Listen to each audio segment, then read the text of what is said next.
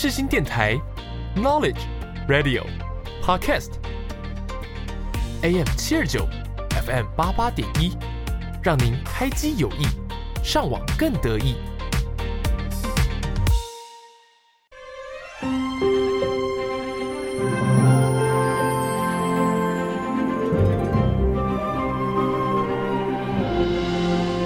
欢迎来到元宝的戏法空间，我是元宝。正片即将开始，请把自己切换成勿扰模式。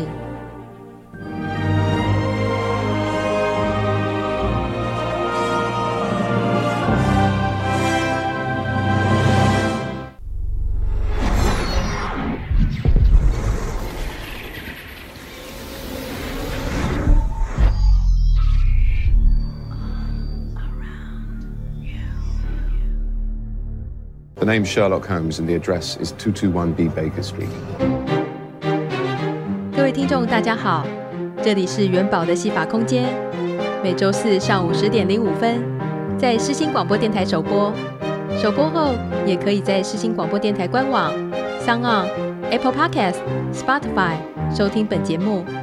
请关注节目的 Facebook 和 Instagram，了解重播时段和相关资讯。欢迎热爱看电影、爱追剧、爱听音乐的你，和元宝一起听戏、赏剧、学知识、学法律。你知不知道什么是当当当当当当？什么当当当？当当当当当当当，就是当当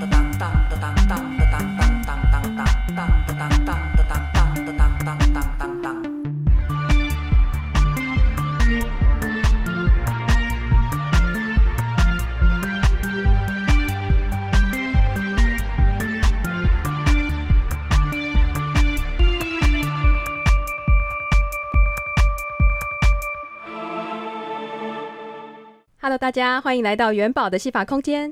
今天这一集呢是当当当当月大来宾。今天的第一单元谁是大来宾？要带大家认识的是身兼大学教授与纪录片导演的李建成。欢迎建成导演。大家好，我是李建成。那请建成跟听众朋友们简单介绍一下自己。大家好，我是李建成。目前呢，我在台湾艺术大学啊、呃、影音创作与数位媒体产业研究所教书。那同时，我也是一位纪录片导演。其实呢，建成是元宝在文化大学戏剧系影剧组的学长，所以呢，我知道当初建成学长是差大考进文化影剧的，对吧？呃，没错。呃，那时候差大，我因为我是读青埔工专电子科，在我们那个年代，这个世纪二专是非常非常难考的，所以我记得我们班在五年级的时候呢，快毕业那一年，就是同学呢都会去补习班补习。那我那时候觉得我对电子科没有那么感兴趣，所以呃，专科五年级的时候，其实呃，我们班分两边的人哦，有一边的人就是每天下课之后往校门口的右边，然后去这个南阳街补习；我们另外一派就是骑着摩托车往左边去打篮球。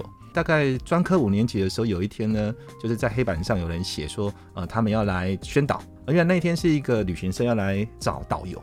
那时候我就跟我同学说，哎、人家找导游，我们没有去过那些地方玩，说不定我们可以去玩看看。然后我们又有钱可以拿，那我就跟我同学去报名。我第一团带的是环岛团，五大会计系。第一团回来之后，那个反应非常好啊，公司就问我说，哎、你要继续带吗？啊，当然，我那时候呢，我就想说好，那我就又去报名。哎，你知道我乡下的小孩，我 从来没有搭过这个飞机。结果呢，这个这一团，我下一团要带这个去澎湖玩的，就是文化影剧的同学。当天我还印象非常非常深刻，在松山机场，一个导游从来没有 check in 过，要带着大概二十几个人去搭飞机。旅游的过程跟他们也都还不错，但我那时候也觉得说，哎，我好像也没有很想做这件事情哦，所以我觉得我那团带完就不带了。我记得在那个旅行的最后一天晚上，我就跟他们讲说，其实我现在才专科五年级，我毕业之后我要去当兵，当兵回来呢，因为我喜欢，我那时候非常喜欢拍照，我拍了很多的照片，这样哈。那我就跟他说，我回去我要来考什么学校呢？其实就是世新大学。那时候我还记得是要考印刷系，里面有个摄影组。那我就跟他们这样讲之后呢，他们就说，哎，不用了，你来考我们文化影剧呢，也可以学摄影。我就因为这样，他们派出了班上第一名，给我那个笔记啊，然后叫我准备考试。那我记得好像准备一个多礼拜吧，所以我就很幸运的呢，在那一年顺利的考上差大，但我们那个年代其实差大非常非常难考，跟二技其实是一样难考的。因为文化影剧只有一班，你可以想象一班大概就是五六十个人，但我们那一届转学生人数有二十五个人，那我考第几名呢？我其实是二十三，也就是倒数进去的。Oh. 那我们班呢的第一名，现在其实拍了很多的戏剧很有名，比如说你们之前看的《华灯初上》的导演连奕琦，他是当时转学考的第一名。那、oh. 我永远记得说，哎、欸，你读专可以读什么科系呀、啊？嗯、mm-hmm. 他跟我说他是宜兰农工农机系。那他问我什么系，我说，哎、欸，我是新浦工专电子科。我每次跟他讲，人家说，哈，你因为当一个导游，然后就可以进到大学，我觉得好像是老天爷是要帮我去圆一个大学的一个梦啊。呃，那时候是插大二，等于是降转啊，因为我们所学的东西不一样，所以我其实蛮辛苦的啊，就是进去要补很多很多的学分这样子。嗯，那建成在插大进文化影剧之后啊，课业顺利吗？我进到文化影剧其实很很有趣啊哈，我记得当年我二年级，嗯、但是呃，你应该记得我们的系学会其实都是三年级担任。对。那那时候因为我带了这个大四的去毕业旅行嘛。那他们又知道我喜欢拍照，嗯哼，系学会里面就缺一个摄影组组长，嗯，然后他们就推荐我说，哎、欸，你们可以找我们的导游，我顺理成章了，我是系学会里面的这个干部里面唯一一个二年级的。进去之后呢，到了三年级，当然就是要选系学会会长的时候，我永远记得啊，因为我们人数本来就不多啊。全班没有人想选啊！我记得那天我们班上几个同学啊，包含了我们刚刚所说的连奕琦啊，还有呢，后来我们班上得这个呃金钟奖摄影的李明，哦哦，大家一群人坐在那里。然后大家就在拱说谁要出来选戏学会会长。嗯哼，那当天我就是被拱的那一个人。然后我就说好，你们拱我出来选那个系学会会长，你就当我的什么什么长这样。于是呢，连一起就当我的学术组组长。然后呢，我们刚刚说的金钟奖这个已经得了个摄影李明，我就说那你就当我的摄影组组长。你看，哎，这好像跟我们后来的这个都有关系哈。你看李明现在是很有名的摄影师，那连一起又是导演。我永远记得那个连一起那时候呢，做一件很疯狂的事情啊。我们那年代不像现在，大家要看书要买书，其实就是网络上直接就这样找。那时候要看书，所以我们就在我们戏学会办的这个书展，连一起呢都会打电话给两家出版社，一个是这个远流啊，一个可能已经大家比较不知道叫志文书局。我也记得他会骑着他的这个红色的步步车，他会到那个山下去把这个书全部载到我们系上，叫大家来看书，然后现场可以直接买书。那当然，你想想看哦，学生其实也没有那么多钱买书啊。可能有一半以上又被连奕琦呢，要再从阳明山上再回去。我就说哇，你都不会累哦？他说我这样每次办书展，我可以看非常非常多电影的书啊。现在你看到连奕琦这么有成就哦，然后拍了这么多的东西，其实大学的时候呢，他其实对影像的热忱在这里面就看得到。那我还记得李明一样，他担任我的摄影组组长，戏学会的摄影组组长。他那时候跟我说，他想办摄影比赛啊。那他就跟我说，他要去买一本摄影书来当那个首奖的奖奖品哦、嗯、哦，买回来我记得那一本书很厚啊，好像快一千块啊。这样想想，其实我在读大学的时候，其实有这一群人帮忙。那个时候，其实我觉得自己心智也没有很成熟啦，所以你难免你在当系学会长的时候，不管是好的或坏的，或者是有不同的声音出来的时候。你就会很在乎，嗯，那那个在乎，其实我后来想想也是好。如果我今天我当戏学会长，我都不在乎这件事情，代表我也不重视我戏学会长那个职位，嗯，所以那时候当然就会影响到心情。我记得我呃三年级上学期的时候，期末成绩单寄回家的时候，我好像差两学分被退学。那我爸就问我说：“你在干嘛？”嗯、我说：“我也不知道哈。”我后来想想，就是那时候系学会，其实我们做了蛮多的事情哦。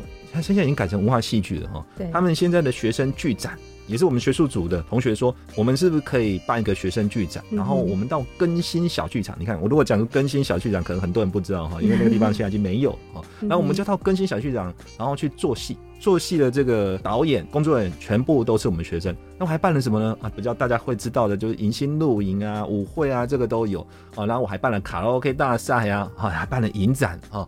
那我觉得我们那时候就办了好多好多的活动，导致于自己也搞得很忙了哈。所以。呃，我我觉得这个都是理由啦，那 只是那个理由造成自己好像课业自己没顾好。那因为我也变成后来教书，所以很多的这个专业知识，你可能在当时大学没有学好的，你必须要花比别人更多时间去把那些你可能当时不足的或者是没学到的，然后你可能要自己去想办法把它补起来。在文化读书，我觉得我们是一个快乐学习的一个方式啊，哈，就是从做拍，然后你累积在课本上所谈的东西，我觉得这是文化影剧呃的学生出来，他可能跟别的学校的学生比较不一样。他可能会很耐操，他会很很实做。我们那个年代，大家只要听到文化影剧，其实都会觉得说，哦，那个学校其实学生的实作能力非常非常强，这样子哦。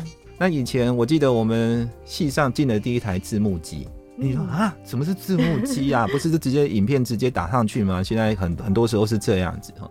我就记得我们的光宏助教，他说：“建成，你去学一下。”学会来教我一下，他就把那个说明书丢给我，我记得很清楚啊。然后我变成后来是全系唯一一个第一个会上字幕的人哦。你说啊，上字幕有难吗？我们那个年代还只能上片名啊。后来我会之后啊，班上同学剪的片子啊，都会来叫李建成帮忙上字幕 哦。就是那个年代，我后来呢就做了一个片子。我记得我们那时候在呃学校的那个。新中堂吧，然后做放映，那个时候放映会被感动，会持续继续拍片，其实是有一个很特别的原因，就是说我那时候做了字幕啊，而且我那个片尾字幕工作人员还是嗯、呃、用拍的，就是不是用打的，我记得是呃写在什么纸上，然后把它拍起来，然后再把它放到那个这个影片里面这样。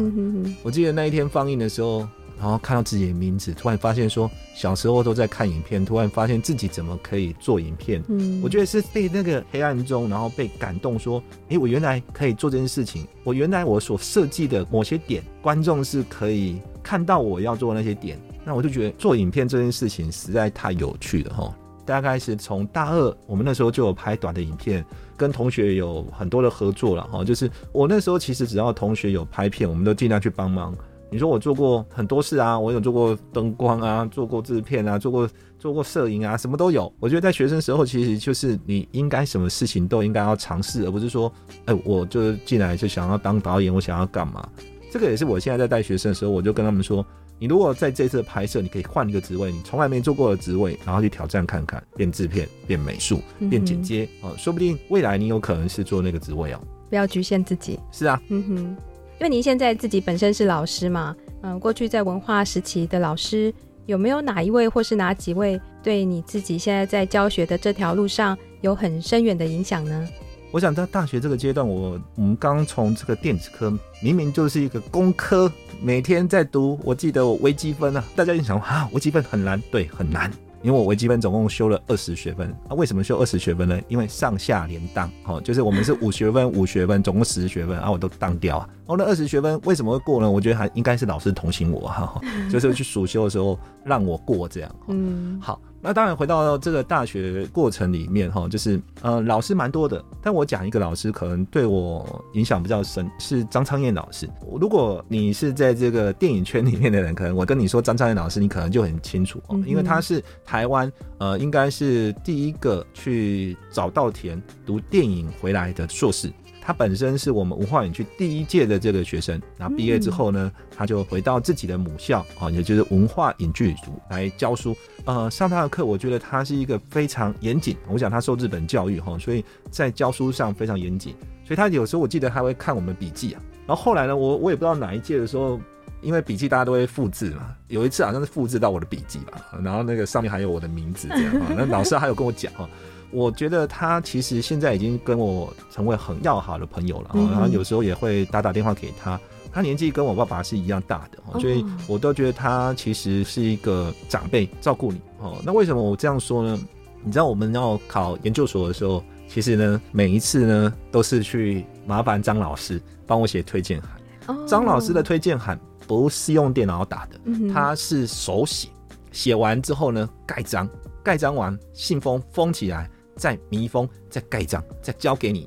那为什么我说我要特别感谢他呢？因为我研究所呢，我前前后后考了六次啊，代表什么？代表张老师呢，他手写帮我写了六次的推荐函。好，在那个年代，我刚刚已经说了，台湾的研究所也没那么好考。对，我们毕业的时候，其实只有这个包含了世新的这个广电所都还没有，台艺大的好像还没有。那时候只有这个南医大的这个音像记录呃研究所，北医大那时候根本就还没有电影创作研究所，那所以很多人都会去考这个南医大。那南医大我就考了好几次啊，没考上啊。嗯、那后来当然就是很幸运的，当然考上正大，所以后来有去正大读书，就去读了这个政治大学的广播电视研究所了。所以张老师的话，他是编剧，然后跟电影理论的部分哦，所以这个部分是他影响我比较深。那再来就是，我觉得制作层面上呢，如果以我现在会拍纪录片，其实我还蛮感谢这个景营造老师的。虽然很多人会觉得说景老师上课可能他的音量比较一致一点哈，啊，有时候呢就会不小心睡着。但是如果你真的认真听这个景老师上课，他其实上课的内容是非常丰富的。你很喜欢纪录片，其实你好好听，你是可以收获非常非常多的。那再来，我就是讲讲研究所了。我想研究所对我帮助蛮大的，是我的指导老师卢飞义老师哈。嗯，我觉得他其实在看作品，他其实是看得非常非常深入哈。我永远记得我那时候想要全班第一个毕业，当然我后来是全班第一个毕业的。那我那时候其实因为得过金穗奖之后，我就可以顺利拿到那个点数。然后我把作品拍完，我就想要两年就毕业。我记得那时候拿去给老师看的时候。老师看完回我了一句话，他说：“建成，我觉得你可以重拍重剪。”啊，对。他可能对我的期望比较高吧，那我其实现在还蛮感谢他的啊，因为他当时如果没说这个话，我可能就这样毕业了。因为他说这话之后，我重新去想想，哇，那急着要毕业，不是想要把它做好创作。所以我觉得这件事情其实到我后来我自己在带学生的时候，其实我也去想这个问题。嗯，当然我在大学毕业后来就教书哦，那我在读研究所的时候，其实关上良老师他就已经把一些课程制作外面的案子，然后。让我去教一些呃，就是初学者，所以我很多的这个上课经验，其实是从这个过程中去累积下来的。嗯哼，所以这几个老师，其实我其实都应该要感谢他们。如果说要感谢，我大概可以做一集啊，就教师节未来来做一集，就是感谢老师这这个特辑。我想这个部分我大概可以讲很多，可以从小学开始说。那建成在文化的时候啊，有业界实习或者是拍摄演出的经历吗？说到这个。实习的经历哈，我觉得在文化其实蛮多的，不管是这个舞台剧或者是电影，其实舞台剧也有去实习啊。哦，舞台剧呢去跟了一档当演员吗？不是，我是工作人员。哦，我们去跟了一档果陀的《吻我吧，娜娜》，然后那个全国巡回。哦，因为果陀都有很多平台嘛，我们就负责搭那个平台的，所以你可以想象那个平台有多重。电影的部分呢，我是在大二要升大三的那一年暑假。我们为什么会去实习呢？其实是因为我们一个表演老师，呃，叫刘华老师。那一天呢，他就跟我们说，哎，他们在中影呢有一场这个电影的放映，哦，他那部影片呢，呃，那个导演邀请我们去看，啊，那个导演其实是我们的学长，哈，那我们就到中影去看了这个片子，哈，这个片子叫《中仔》，那这个导演叫张作骥，哈，也是我们文化的学长，同时也是我新埔工专的学长。放映完的时候，我其实被这个片子感动，我想说，怎么有人可以把这么本土的东西拍的这么好看啊！而且真的让我看完，好像感觉这好像是在我们家旁边的人就会发生的事情啊！结束之后呢，导演就说他接下来暑假哦有一部电影要拍摄啊，如果有兴趣的人把资料留下来，你知道我们那个年轻嘛，所以呢就去留了资料，然后就去了现场拍摄。然后那部电影叫《黑暗之光》好，《黑暗之光》这部电影呢，当年呢拿了金马奖，包含了东京影展哦三大奖项啊。这个电影的实习，我去了现场的时候是做什么呢？我们那时候不叫美术，那个年代都称道具组。《黑暗之光》里面的陈设，大部分是我跟另外一个助理两个人去把它完成。我在那个过程学会了，以现在来讲就是美术陈设了，去布置一个家里出来，那个里面的那个整个按摩院啊，都是我们去陈设的。哦，那当然看了那个电影就非常非常感觉啊，因为那那一年有入围金马奖哦，我们是金马奖现场去看这个影片的，啊，所以看到自己的名字的时候多感动啊！跑到最后面只是小小的一个字李建成 啊，但是就是很感动。嗯，那你刚刚说我有没有演出的经验？有啦，哈，我的演出经验都是为什么演出呢？各位可能看我现在呢，啊，现在哦你们看不到我，我现在大概有八十五公斤。但是呢，我大学的时候呢，大概只有六十五公斤，也就是也就是非常瘦的感觉。所以我现场常常就是会有那个导演就这样建成上戏，其实我们很愿意的哈。为什么上戏？嗯、因为上戏还有另外的钱可以拿了哈。嗯、我记得我在《黑暗之光》第一次演出这种上院线的电影，我就在里面演什么呢？演警察。哦、我还记得那个台词是什么呢？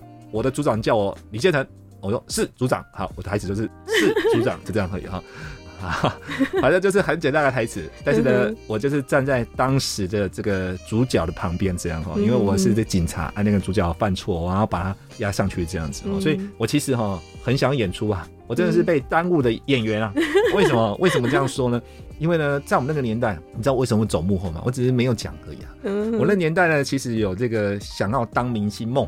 真的假的？啊，为什么想要当明星呢？因为觉得嗯，自己好像瘦瘦的，好像在荧幕里面还，还可以哦。嗯、嘿，为什么我后来呢走幕后呢？因为我们大学啊都有那个有没有那个表演课啊？嗯哼，那表演课里面的声音就很重要啊。嗯、你知道我一个乡下小孩上到台北，我的国语呢就是一个台湾国语，字也不正哈，也不腔圆哈。反正呢，我记得老师给我们念那个什么几只四只又怎么什么，我绕来绕去之后呢，我永远记得考完试，我们一个一个一个考试嘛，老师就看着我，建成，嗯哼，你全错，哦，我瞬间不知道该怎么办了，我全错，那我是要被当掉，还好我那堂课全勤，所以老师呢还是给我过了哈，所以同学线上的同学啊。哦，全勤很重要。你们呢？读书的时候记得要全勤哈。老师一定看到我很努力，那只是呢表演的不好，还是让我过了嘛哈。所以各位同学，你不要放弃啊！哦，记得来上课哈。也因为这样子呢，就是觉得好像当演员，因为那个年代就是电视台基本上都是要字正腔圆的，所以我就觉得说，嗯，我这个路哈不长，所以我后来不好走，不好走。所以我后来就想说，好吧。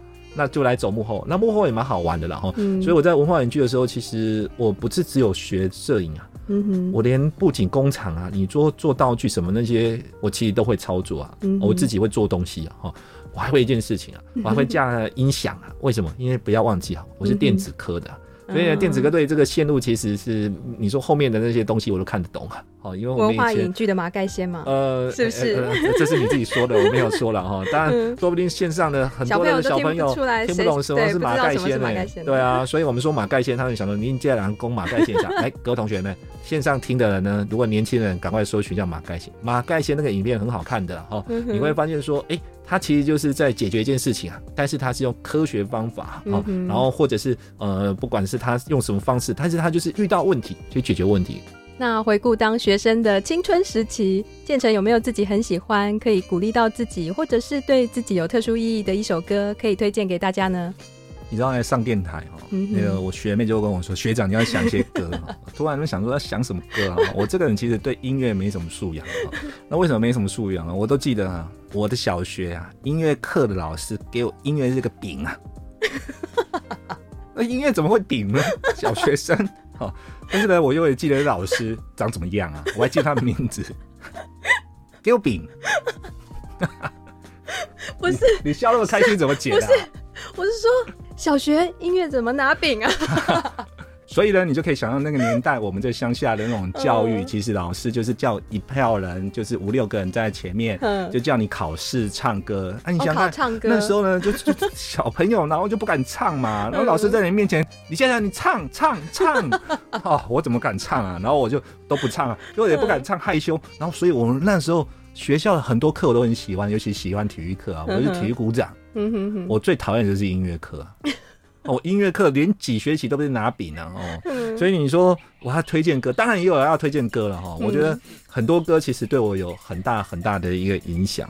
首先第一个就是我国中时候啊，国中之前我其实没有来过台北。你说啊，真正是真开音啊，我们来过台北。然后那时候有一个年轻人歌手，那个人叫林强，唱了一首歌叫做《向前行》。就我因为记得那个 MV 怎么拍的，他穿了一件牛仔裤，然后呢白色 T 恤，头发装分，然后在那边举手呐喊，我不要去台北拍饼啊这样哦，嗯、我就觉得哇，这首歌感觉好像告诉我应该要来台北闯一闯啊，嗯、哼哼所以呢，我想要推荐这首歌哈，林强的《向前行》。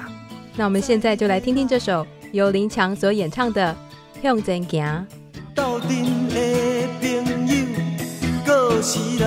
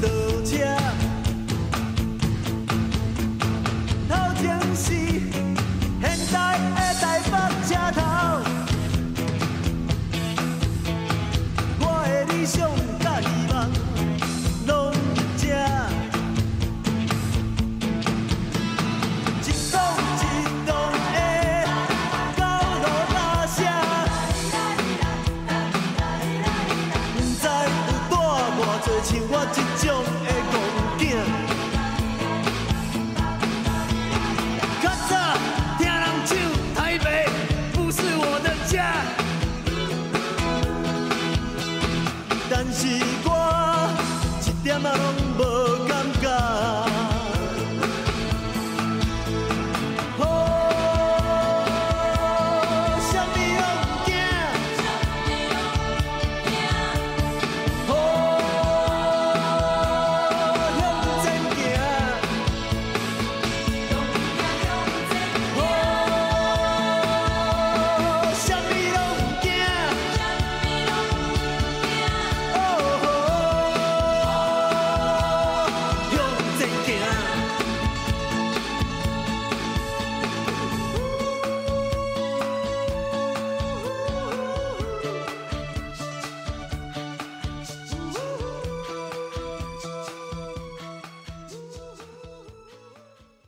我是哈林庾澄庆，这里是世新广播电台 FM 八八点一 AM 七二九。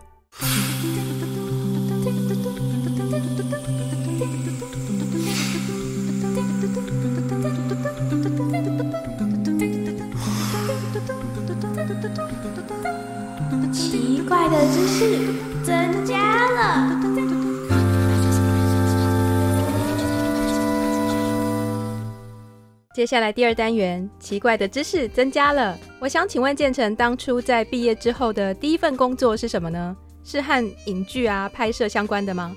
当然是有关了哈，因为我们当时呢读这个文化园区，嗯哼，呃，其实我们蛮多同学毕业之后就是想要做什么，就是要拍电影。但是各位同学啊，这么有理想，呃、当然有理想。我们蛮多同学有几个哈，就是大三的时候，其实我们有一批同学已经在外面实习。所以我记得我大学还没毕业。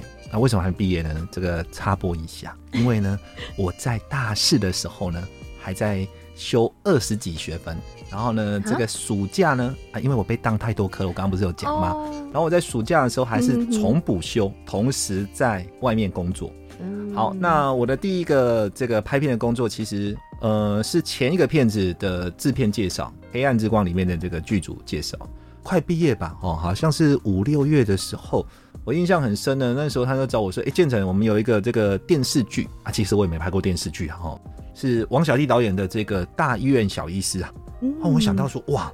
可以跟这个王小利导演，然后又是一个电视剧啊，然后这个剧又很有名啊，嗯、哦，侯勇写的嘛，哈、哦，写的小说改编的这个电视剧，那、嗯、当时呢，里面呢，呃，捧红了蛮多人的，包含了这个后来得金钟奖影帝的蓝正龙。嗯、那那时候呢，我就被找去一样做制片组，但是我那时候薪水还不错，我那时候大学一毕业，我的第一份拍片的工作，那时候的薪水三万五。如果以现在来讲，嗯、呃，那是民国八十八十几年的时候，嗯哼，我们同学都还在两万多的时候，那我那时候就问制片说，哎、欸，我怎么可以拿三万五的钱？制片说，因为你有跟过得奖的片子，也就是《黑暗之光》哦，所以你的薪水跟别人不一样，这样所以我很顺利的，就是在第一份这个拍片的工作，其实就拿到这个三万五的这个薪水。我再一次又跟了电视剧的时候，其实。我没有燃起那种想要当演员的心情吗？也没有，也没有。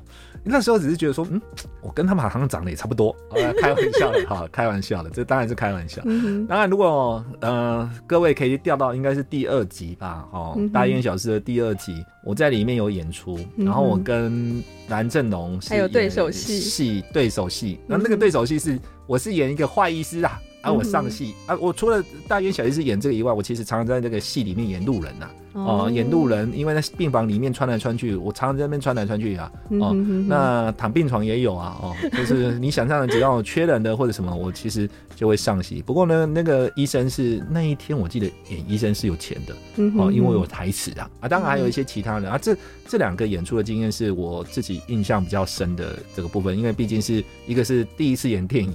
然后一个呢是第一次演电视剧，我有时候去上课啊，发现同学快睡着的时候，我就放那个我精彩的演出给他们看。嗯、对，那建成身为一个纪录片导演啊，你自己的第一部纪录片是哪个作品呢？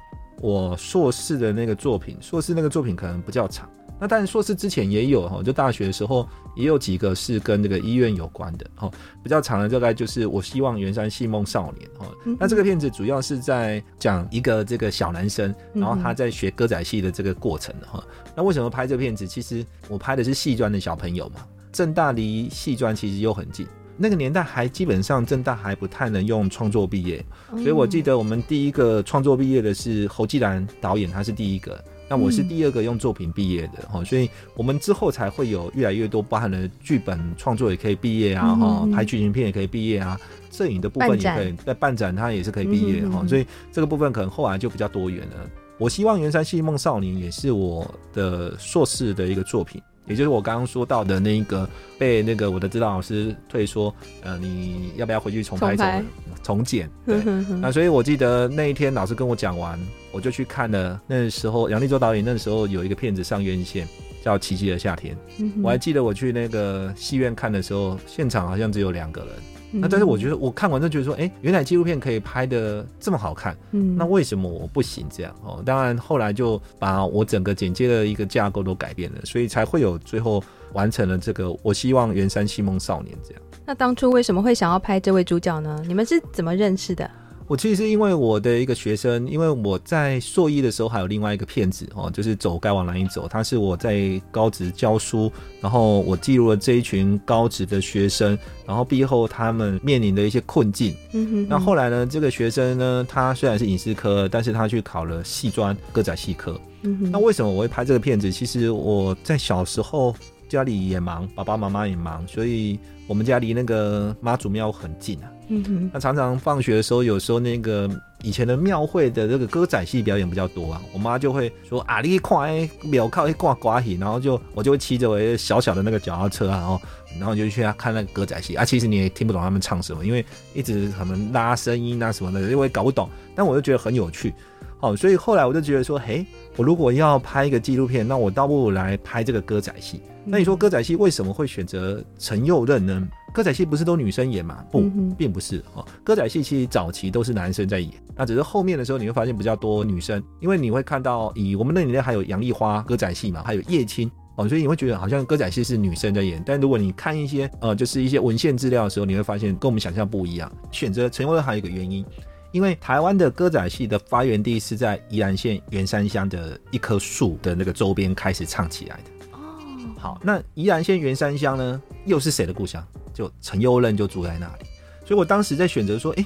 既然陈佑任的这个故乡跟歌仔戏的发源地是同一个地方，嗯、然后加上陈佑任他们班上只有四个男生，陈佑任他蛮特别的哦。那所以蛮特别的，就是我们在跟他田野的时候，发现说我在跟他讲话的时候，他其实比较自然。那当然，我本来也想拍一些女生，但是我觉得我那时候那个年纪，好像拍女生，我我我觉得我不太能够抓住那一个怎么奋力怎么拍，嗯、所以我才会想说，那我倒不如来拍男神，可能我在做一些动作的时候，比较不会有一些顾忌。这个片子当然也蛮谢谢陈友任，所以我那时候很顺利的拿到这个硕士的这个文凭哈。那以那个年代，其实呃没有那么多的比赛，真的没有那么多比赛。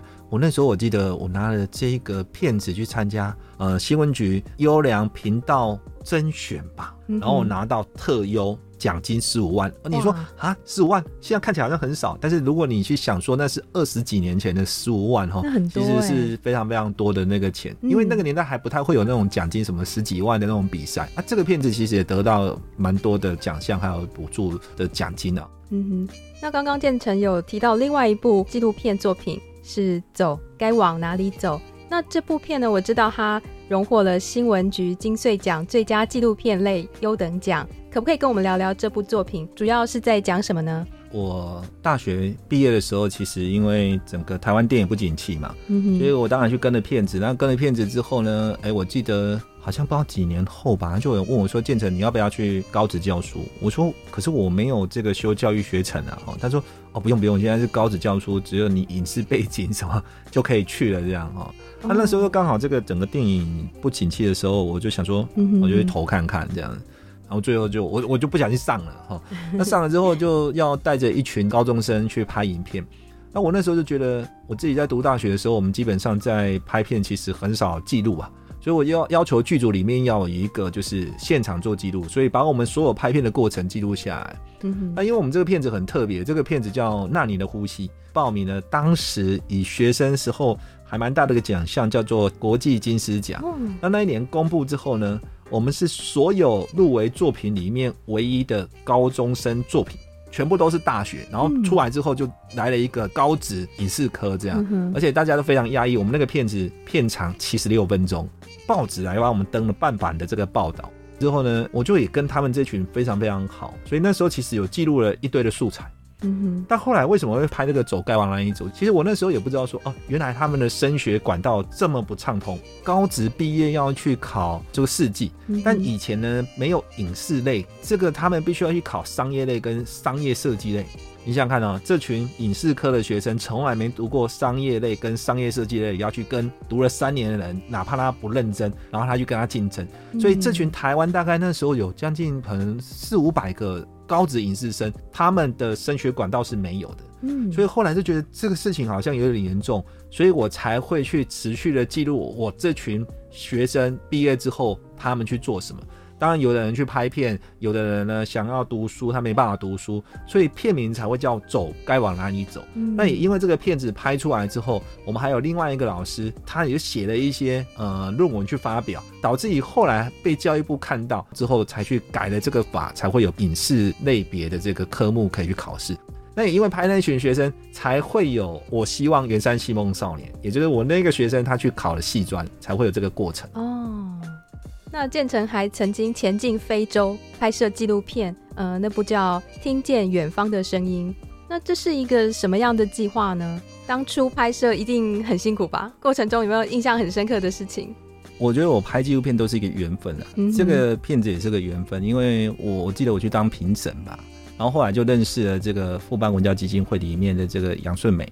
他们有一年呢，他们要跟那个世界展望会去莫桑比克。我记得杨顺梅，她就打电话给我哈，他那时候是总干事，她打电话给我说：“哎、欸，建成，我们带着一群那个医生，我们要去非洲去做义诊啊，你要不要跟我们去啊？”那我们要去那个莫桑比克，嗯哼哼我想说莫桑比克在哪？哈，我根本不知道莫桑比克在哪。哈、嗯哼哼那那时候呢，我就心里想说，我在大学二年级的时候呢，其实我拍了另外一个片子叫《后山之心》，嗯那那个片子主要是在讲意大利的传教士到台湾行医的故事。那现在、嗯那就是后来的那部《看见蓝洋的曙光》哎，对，吗没错，没错。嗯所以我说，我们每一个片子其实都有关联性关联性哦。嗯那也因为这样子呢，我突然就想到说，对，那时候外国人来台湾帮我们，现在我们台湾有能力了，可以去帮助这个不同国家的人。这样，嗯我那时候心里好像没有想很久，我就跟他说好，我就问他说，那我要准备什么？他就跟我说啊，那个医生啊是去义诊，那你要不要义拍啊？哦，我心里就想说，哦哦，好义拍，所以我这个片子是没有拿任何费用的但是他们有处理费，那个当然就他们去处理。然后我就跟着一群医生，然后到非洲去做一个拍摄。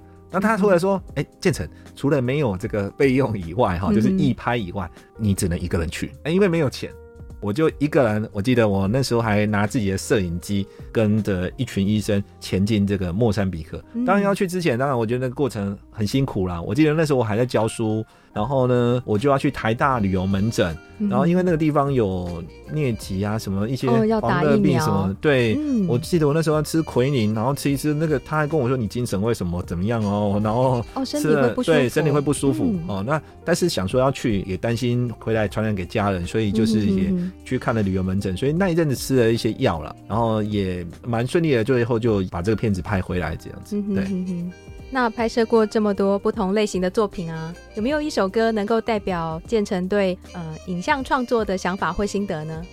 想想哈，就是有一首歌，其实呃也跟我后来的工作室的名字是有关系的哦。我嗯工作室的名字，如果大家有看呃另外一个片子《再会了白宫》，你就会看到那个我希望影像工作室。那其实那时候易智仁导演他拍了一个片子叫《危险心理》，那个片子我会非常喜欢，因为它其实是一个呃让我们去看了会有很多的反思的一个片子，里面的主题就是叫我希望。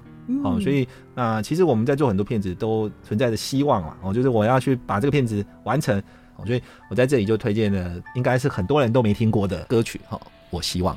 那我们就休息一下，来听听这首由林冠莹所演唱的《我希望》。我希望是一只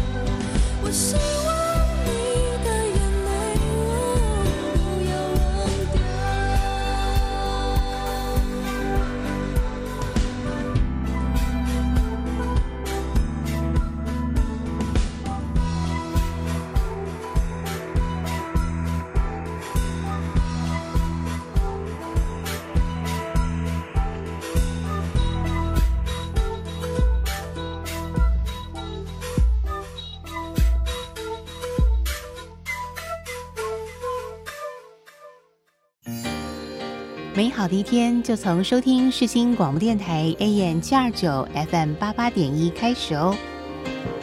广播世界魅力无限，世新电台带你体验。您现在收听的是世新广播电台。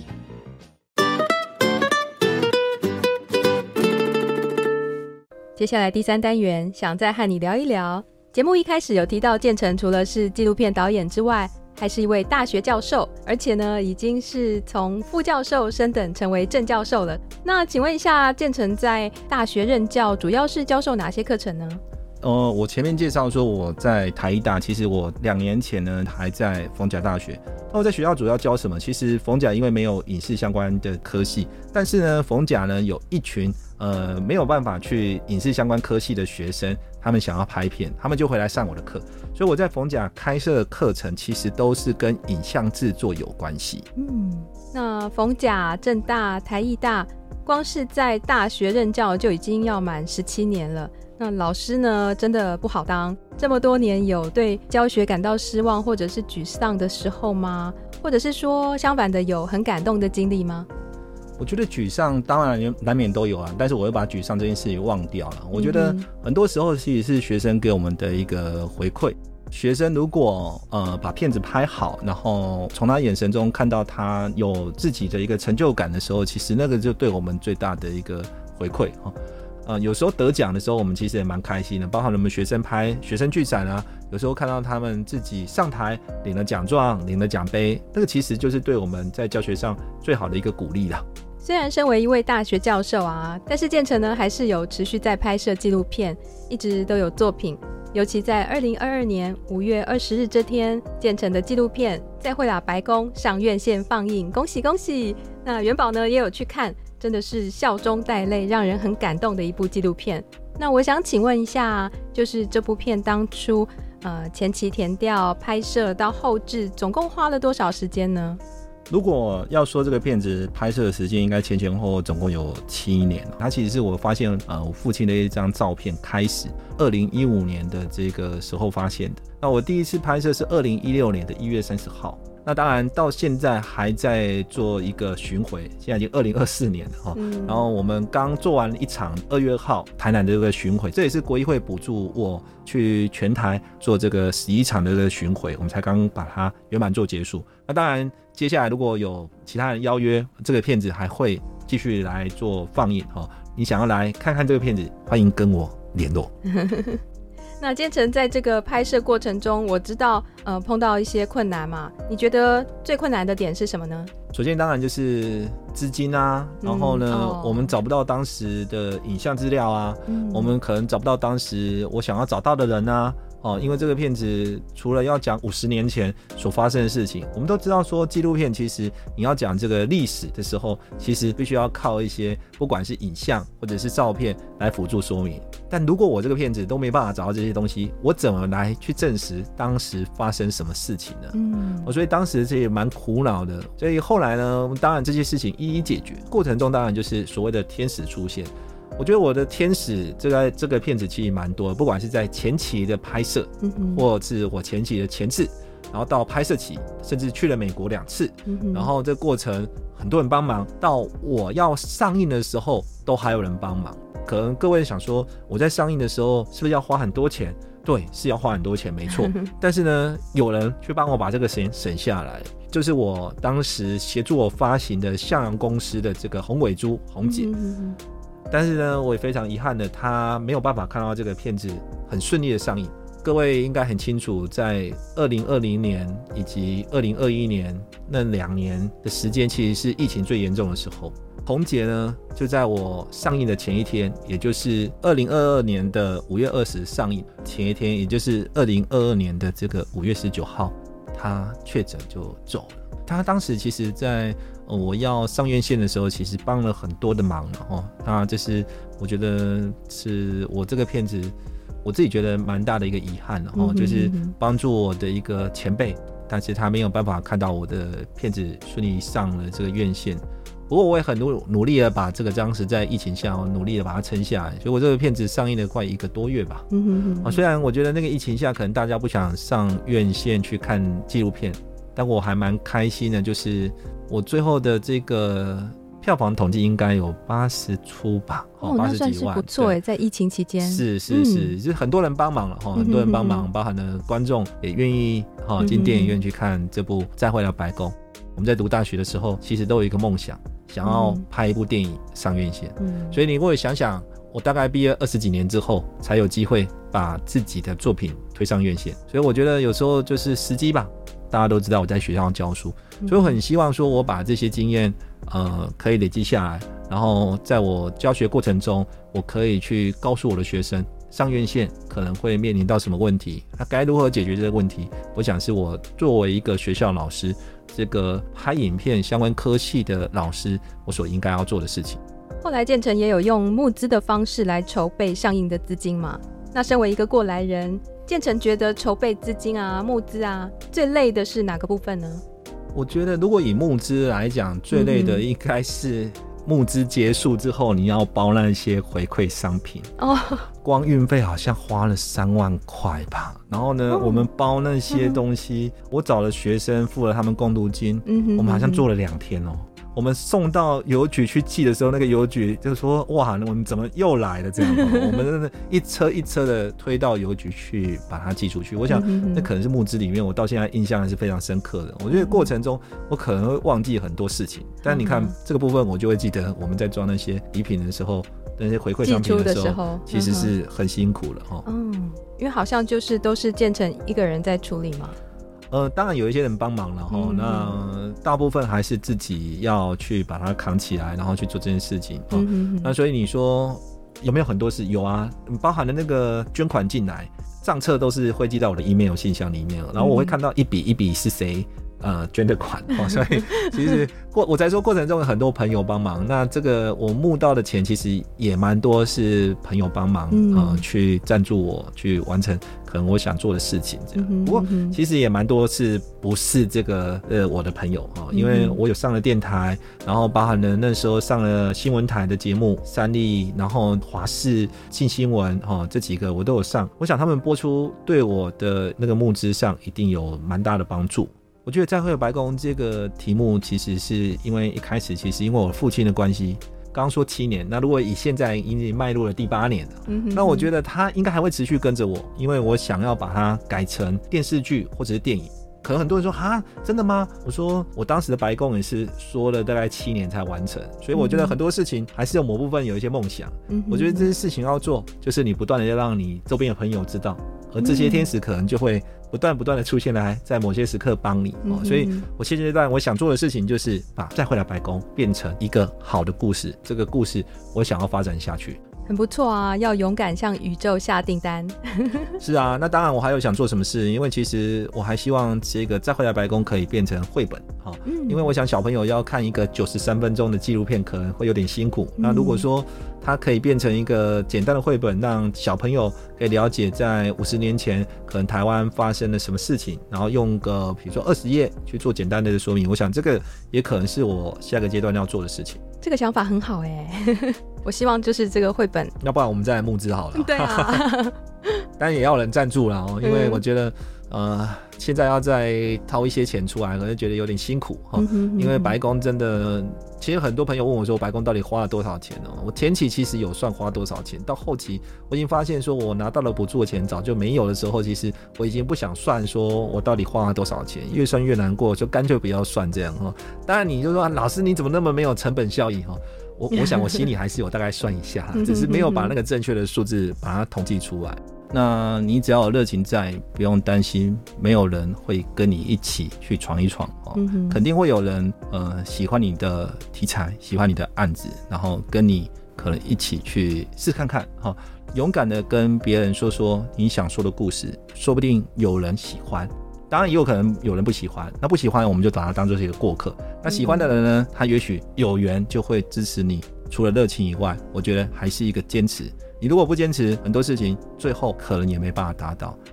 其实，在我们录制节目的这天，也是世新广播电台世新广电大楼可使用的最后一天。六十几岁的广电大楼即将在今年拆除重建，而位于广电大楼四楼的世新广播电台也就必须搬家拆迁。虽然即将和熟悉的录音室、电台的每个角落说声再会，但是再会不是结束，而是带着感怀过去、期待未来的心情，等待下一次与世新广播电台再相会。相信听众朋友们听到元宝的这集新节目时，我们世新广播电台已经有崭新的开始。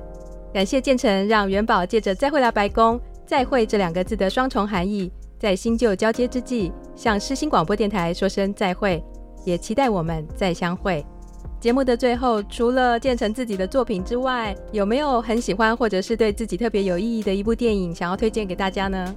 我就想说，其实每个阶段都有喜欢的电影，嗯、然后每个阶段你可能会因为某个电影而产生不同的影响。首先，我想要推荐小 B 的故事。嗯，我想小 B 的故事呢，里面有非常多的情节，其实跟我相关。因为我有一个哥哥，你就会想象说，哇，那个角色我好像是那个跟屁虫。嗯哼。所以在看小 B 的故事某部分的时候，你会有感觉，好像是接近自己生活的样貌。那加上里面还有一些谈恋爱的戏。嗯哼，哎、欸，我现在想想，好像姐姐那个时候谈恋爱，好像会带我去当一个幌子这样，好，所以我就觉得哇，里面的情节有连接到自己，对，所以我才会想说，哎、欸，如果我要推荐，就推荐一下小 B 的故事。那当然呢，除了小 B 的故事以外，我们再推荐别的，我也怕你这个音乐找不到，或者是音乐的这个品质不好啊，我再推荐另外一部。我想这个另外一部呢，就是比较年轻的时候看的。我们在那个年代的时候，其实，嗯、呃，大学的时候一定会有那个谈恋爱吧，修爱情学分吗？是啊，好，所以我我我觉得我在看那个《甜蜜蜜》的时候，其实就会想到很多的这个恋爱的情节。嗯哼，当然，我觉得恋爱不可能所有的东西都是甜美的。那我在这里呢，也推荐这个里面的主题曲，你听完，说不定你就会去找这个片子。好，嗯、所以有机会去找找来看这个电影。那节目的最后，我们就来听听电影《甜蜜蜜》的主题曲。由黎明所演唱的《甜蜜蜜》。今天非常感谢建成来上节目接受专访，也谢谢大家收听这集元宝的戏法空间。那我们就下集继续在空中相见喽，拜拜！有机会一起看《再会啦白宫》，谢谢大家，大家再见。是你是你梦见的就是你甜。笑得甜蜜蜜，好像花儿开在春风里，开在春